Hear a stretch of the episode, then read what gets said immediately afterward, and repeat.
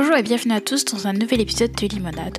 Aujourd'hui dans ce nouvel épisode, je vous propose de vous parler de mes dernières lectures de la semaine passée, mais aussi de vous parler de deux sorties livresques anglophones qui me font de l'œil.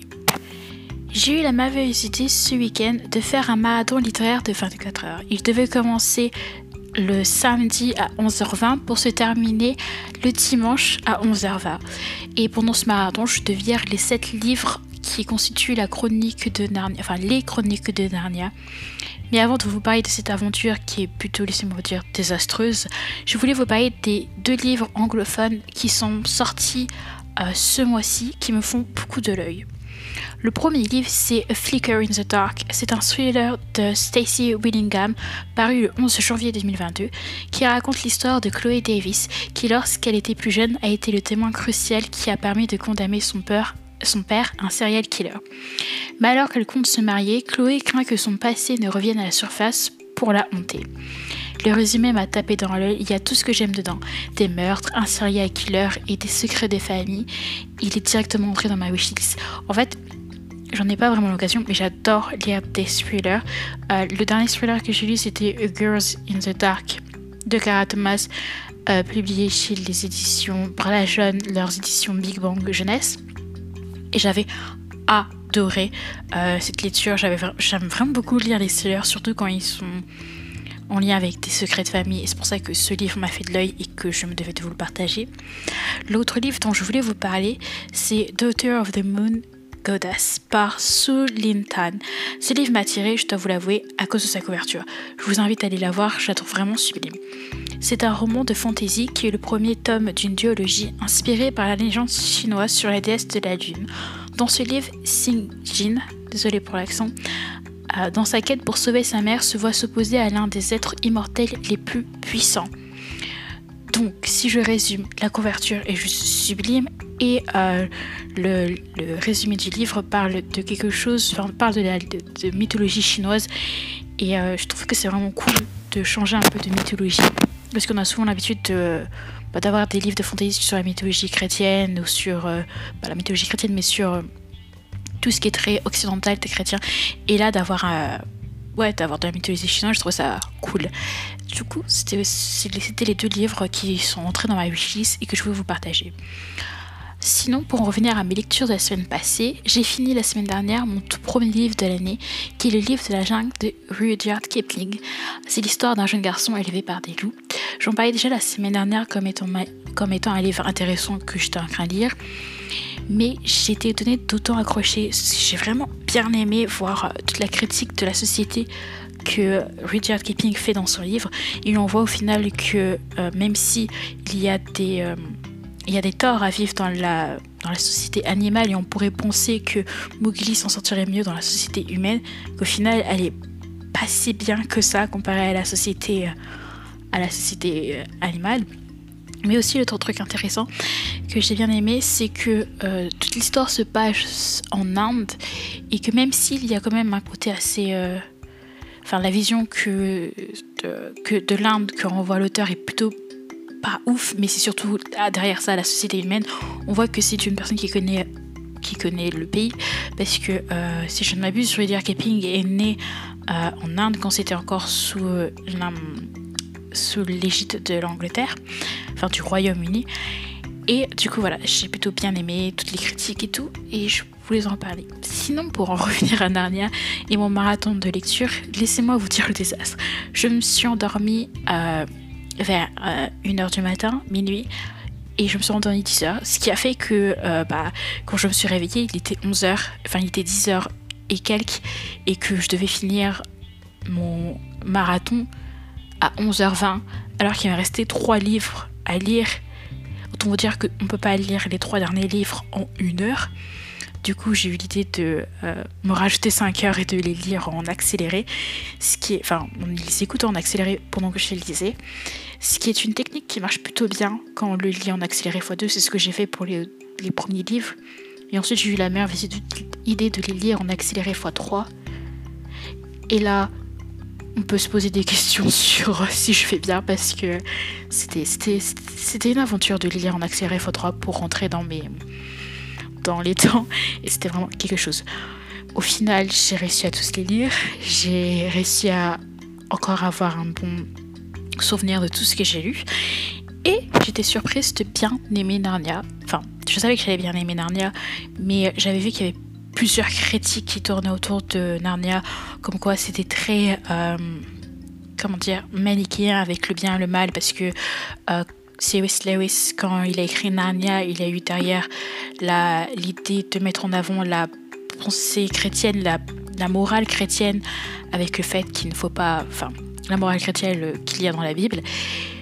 Et même si c'est vrai qu'on la ressent, c'est ce que j'avais d'ailleurs euh, dit dans mes chroniques quand j'avais lu le premier livre de Narnia qui est euh, The Magician's Nephew, c'est vrai qu'on la ressent tout au long du livre avec le fait que bah, déjà que les, les humains sont dans, dans le monde de Narnia appelés les enfants d'Adam et d'Ève et aussi le fait qu'il y a l'arbre, le, le, fait que le lion Aslan représente, je crois, euh, Jésus puisqu'il meurt et est ressuscité et qu'il demande à, l'un des enfants de ramener un arbre.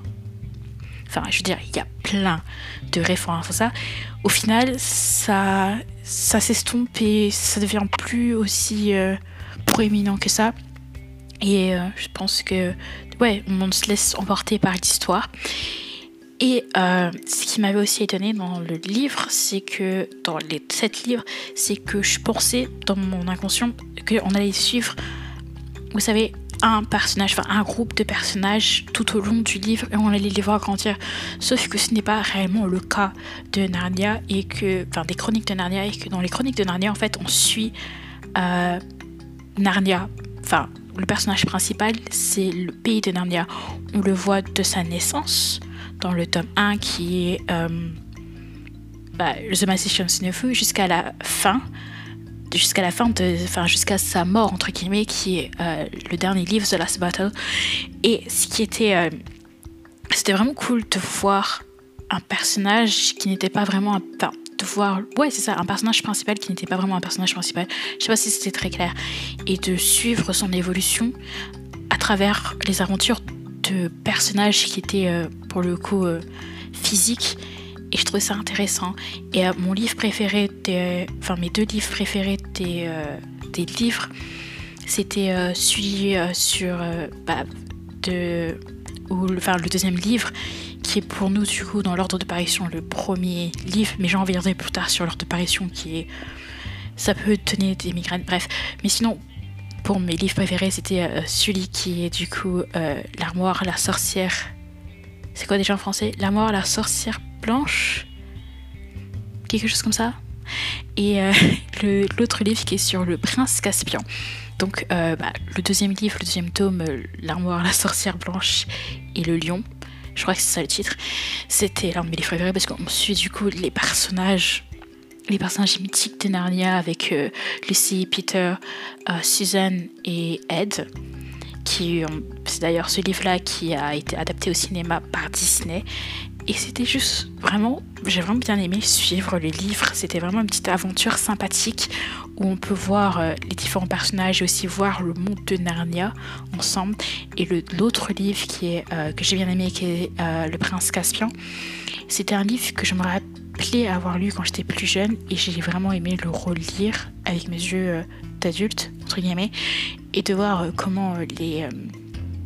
ouais, les, comment les différents personnages allaient se retrouver et de voir au final que même si dans le tome de tome avant les personnages avaient pu grandir avec Narnia mais que lorsque les personnages ont quitté Narnia Narnia avait quand même continué à grandir et c'était drôle de les voir de les revoir rentrer dans Narnia alors qu'au final ils n'avaient pas autant grandi que ça. Je sais pas si c'était très clair, mais en gros, quand ils ont quitté Narnia, c'était un peu des sortes de jeunes adultes, des rois, des reines qui avaient combattu, mais de retour dans notre monde, c'était juste des enfants. Alors que quand ils repartent à Narnia, parce qu'ils ont été appelés par le prince Caspian, au final c'était juste, c'était encore heureux des enfants, mais avec, euh, vous savez, le, avec toute la connaissance d'adulte entre guillemets, c'est très, très bizarre.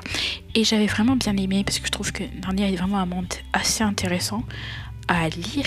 Ah oui, et euh, ce que je voulais vous parler, c'était l'ordre de parution. Je les ai lus euh, pas dans l'ordre de parution, mais dans l'ordre chronologique, c'est-à-dire euh, on commence avec The Magician's Nephew qui nous raconte l'histoire de la naissance de Narnia, donc comment Polly et le professeur Kirke, quand il était jeune, découvrent Narnia jusqu'à la fin, qui est du coup le tome 7, The Last Battle. Mais j'ai vu qu'il y avait aussi un, ordre, un autre ordre de, de lecture qui est l'ordre de parution. Et l'ordre de parution, du coup, commence avec le tome 2 qui est The Last Battle. Et euh, enfin, euh, le tome 2, excusez-moi, qui est euh, du coup La sorcière, le lion et l'armoire. Et, et, du coup, on suit comme ça comment, comment il, est, comme il les a publiés dans l'ordre de parution, du coup. Et je pense que les lire comme ça, ça peut être assez bizarre parce qu'il y a des retours vers le futur, enfin des retours vers le passé Enfin, je pense que ça doit être vraiment horrible de lire dans ces temps-ci. Du coup, je pense que le lire dans l'ordre chronologique, c'est le mieux. Euh, voilà. Euh, sinon, cette semaine, je compte lire Orgueil et préjugés de Jane Austen, que j'avais déjà commencé en fin de semaine dernière. Et euh, j'ai vraiment bien aimé. J'aime pour l'instant vraiment beaucoup. Je sais pas pourquoi j'ai mis autant de temps à lire Orgueil et Préjugés, enfin à commencer Orgueil et Préjugés, et aimer et apprécier le livre, alors que j'aime vraiment beaucoup. C'est une petite comédie euh, romantique sympathique à lire, avec plein de petits, euh, enfin, de petites analyses de la société et les pics que les personnages s'envoient les uns les autres parfois sont juste, c'est juste super, super drôle à lire. Et j'ai aussi fini un livre tout à l'heure qui est Je ne veux plus tricher de, euh, désolé, je risque d'écorcher le nom, d'Emmanuel Kinzo Zanzi. Kinzo Zanzi. Ah, c'est un livre de développement. Je sais pas si on peut vraiment dire ça, mais je pense que c'est un livre de développement personnel où euh, l'auteur raconte comment il, a été amené à ne plus tricher dans sa vie, euh, dans son parcours scolaire afin de. Ah, c'est un peu bizarre. En fait, il raconte son parcours scolaire pour qu'on puisse en tirer euh, des leçons pour éviter qu'on fasse les mêmes erreurs que lui. Je pense qu'on peut le dire comme ça, donc c'est du développement personnel. Je n'en ai pas beaucoup à part, euh, à part je lui suis ici du coup, et je suis, euh, lui suis de toujours plus de Lena Situation. Et du coup, ma lecture de Je ne veux plus tricher m'a amené à poser la question des livres, sur, des livres sur le développement personnel et en général les livres de non-fiction qu'on ne voit pas énormément sur, euh, bah, sur euh, Instagram Bookstagram, etc. Enfin, on parle beaucoup de livres de non-fiction et très peu de... Euh, enfin, beaucoup de livres de fiction justement et très peu de livres de non-fiction. Et bah, c'est plutôt un genre que j'aime bien, même si j'en lis pas beaucoup, comme je vous ai dit, j'ai lu euh, Je ne veux plus tricher et euh, toujours plus de une situation qui est aussi un livre de développement personnel où elle raconte euh, sa vie pour ensuite donner des conseils aux gens qui la lisent.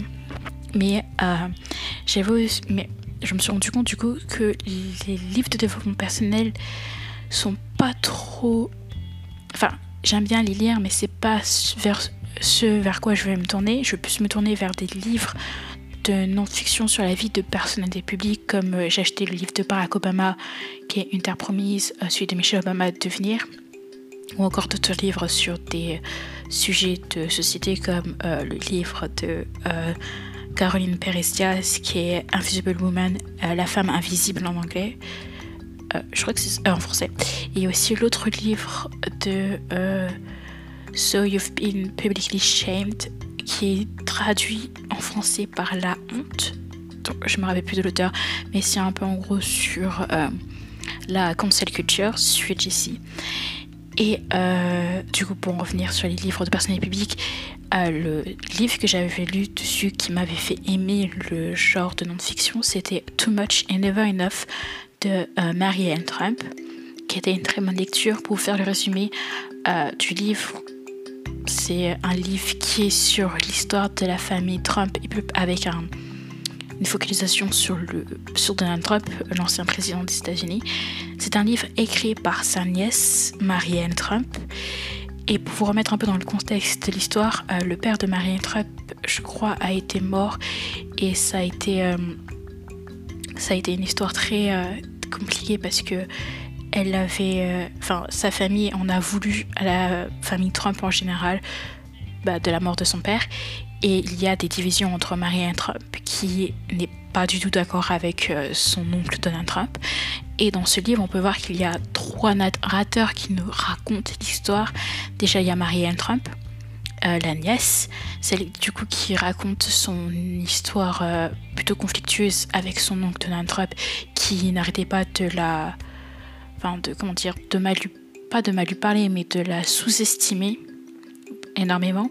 Puis ensuite, il y a Marianne Trapp, la psychanalyste, parce que c'est son métier aussi, qui analyse du coup le comportement de sa famille, et notamment de Donald Trump, qu'elle qualifie dans le livre, ce qui est assez euh, impressionnant quand on lit ça, de sociopathe. Clairement, elle dit que Donald Trump, dedans, avec sa vision de psychanalyste, est un sociopathe. sociopathe. Et il y a aussi l'autre euh, narrateur qui est Marie-Anne Trump, l'historienne, qui du coup raconte euh, l'histoire de sa famille euh, bien avant sa naissance. Par exemple, elle raconte comment la mère des Trump a été ne s'occupait presque pas de ses enfants et comment le père Trump était très ouais c'était était un mauvais père envers ses enfants et comment il traitait mal en quelque sorte Donald Trump et elle explique que c'est par ces éducations-là que Donald Trump est comme il est. Et bref, je ne vais pas trop me détailler, enfin trop vous détailler l'histoire du livre, je vous invite à le lire d'ailleurs. Et je trouvais ça super intéressant. Et euh, c'est ce qui m'a amené à acheter d'autres livres de non-fiction. Là, j'ai aussi envie d'acheter en livre de non-fiction le livre de Kamala Harris, qui est, euh, je me rappelle plus du titre, mais je voulais en lire parce que je trouve ça vraiment assez intéressant de lire des livres de personnalités, sur des personnalités publiques. C'est toujours enrichissant de connaître ce qui passé, enfin, les dessous de l'histoire, entre guillemets. Et pour finir sur une note euh, musicale, pour euh, terminer euh, ce podcast, je vous conseille la chanson de Chelsea Cutler qui est Devil on My Shoulders, que, qui, a été, qui est parue l'année dernière en 2021 et que j'ai découvert cette année à cause par un post Instagram qui a été relié par Béa Miller où elle parlait du fait que euh, elle critiquait un peu la société de surconsommation sur l'industrie musicale qui avec euh, l'émergence de TikTok poussait euh, les, les, interprètes et aussi les écrivains de chansons je sais plus comment ça oui les écrivains de chansons on va dire ça comme ça à écrire de plus en plus de musique pour que les gens consomment juste des hits. Enfin, pas, consomme pas la musique, l'album en tant que tel, mais plus consomme des, des titres qui, rythmaient, etc. Et euh, du coup, euh, j'ai pu voir son Instagram et j'ai vu qu'il y avait aussi euh, Devil on My Shoulders. Et je l'écoutais, j'ai adoré et j'ai voulu vous la recommander. Et voilà.